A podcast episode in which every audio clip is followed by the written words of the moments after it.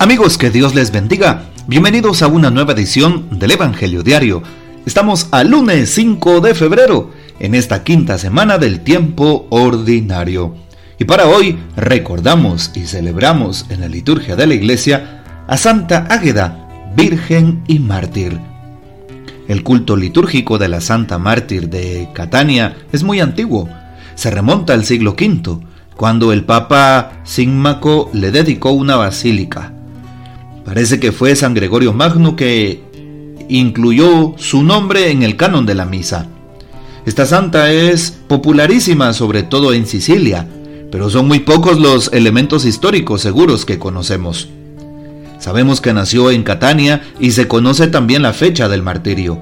En cambio, todas las otras noticias nos vienen de fuentes históricamente no muy seguras, aunque no carentes de intrínseca veracidad, porque la tienen las tradiciones populares, por estas narraciones sabemos que la joven mártir pertenecía a una noble y rica familia. Sus riquezas y su extraordinaria belleza llamaron la atención del mismo cónsul Quinciano, quien la pidió por esposa, pero Águeda le había prometido ya su vida a otro esposo, a Cristo. El cónsul no se dio por vencido y hasta recurrió a la ayuda de una especie de bruja llamada Afrodisia la mujer echó mano de todos los filtros amorosos que la mentalidad popular considera eficacísimos y esperaba que Águeda se enamorara del joven pretendiente. Más pronto Afrodisia se declaró vencida ante la fe y la pureza de esa jovencita. Pero Quinciano no aceptó pasivamente esta nueva derrota. Del amor pasó al odio. El paso es breve. Y trató de atemorizar a la muchacha, pero inútilmente y de las amenazas pasó a los hechos, la hizo torturar bárbaramente. Es famosa la exclamación de la joven ante Quinciano. Cruel tirano, ¿no te da vergüenza torturar en una mujer el mismo seno con el que de niño te alimentaste?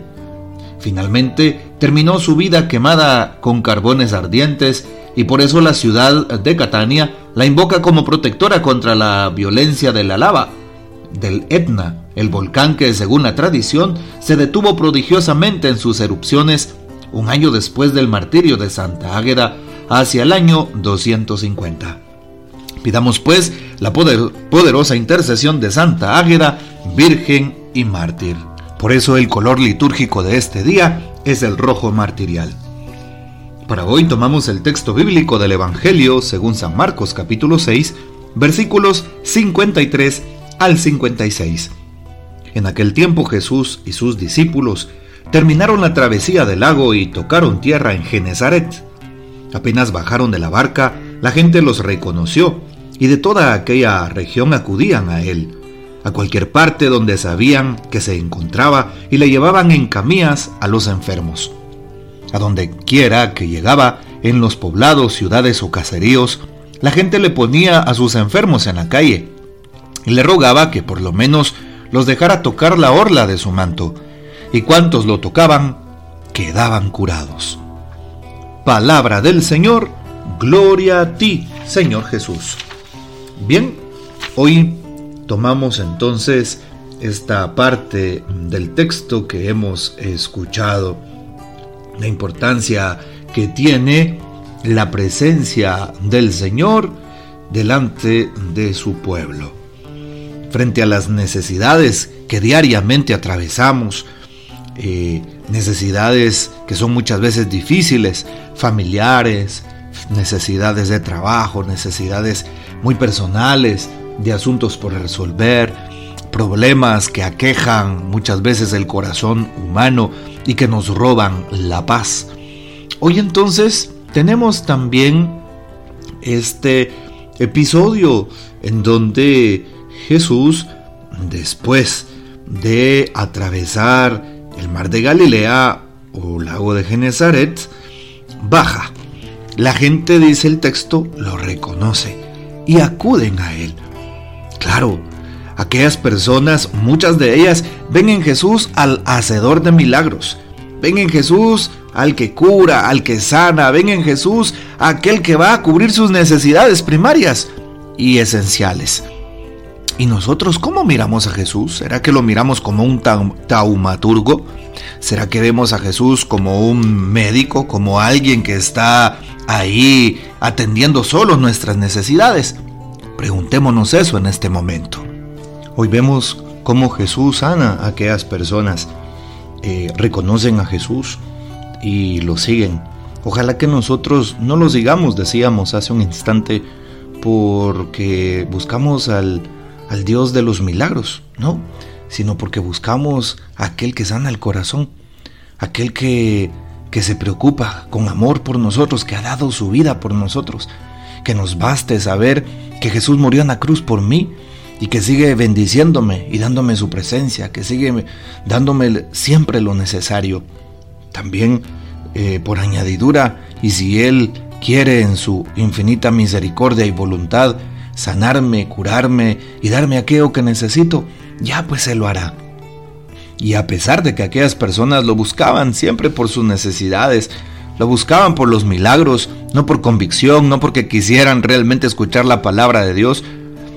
Entonces Jesús no los rechazaba. Jesús dejaba que por lo menos tocaran la punta de su manto, dice hoy el texto bíblico. Cuánto quisiera, Señor, tocar tu manto, díselo hoy. Cuánto quiero tocar tu manto para quedar limpio, Señor Jesús, quedar limpio de mis pecados, quedar limpio de mis errores, de mi pasado, de mi historia. Señor, cuánto quisiera tocar tu manto para quedar libre de aquella enfermedad, libre de aquel dolor, de aquella angustia, libre de aquella depresión, de aquella ansiedad, libre del dolor, de la tristeza, del vacío, Señor, que causa la, ausencia de un ser querido, libre de aquella tristeza que embarga mi alma por aquella persona que murió. Libre, Señor, de aquella preocupación por las crisis que he vivido últimamente en mi familia libre de aquel problema, de aquel malentendido con mi esposa, mi esposo, con mi propia familia. Libre, Señor, de todo aquello que me pueda alejar de ti.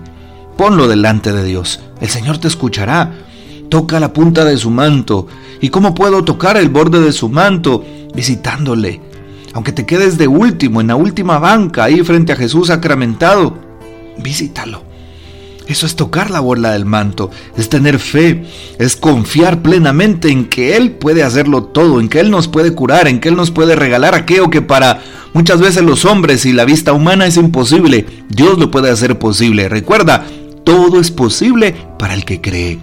Por eso este texto es un texto de fe es un texto de confianza, es un texto de cercanía a Dios, es un texto en el cual aquellos enfermos le decían a Jesús con la actitud de tocarlo, Señor, creo en ti, Señor, en ti confío. Como Sor Faustina nos enseña precisamente a dirigirnos al Señor, Jesús, en ti confío, nos decía en la hora de la misericordia. Sigamos confiando en Él, confiando en su amor, confiando en su bondad, confiando en que Él nos perdona, confiando en, el que, está, en que Él está cerca.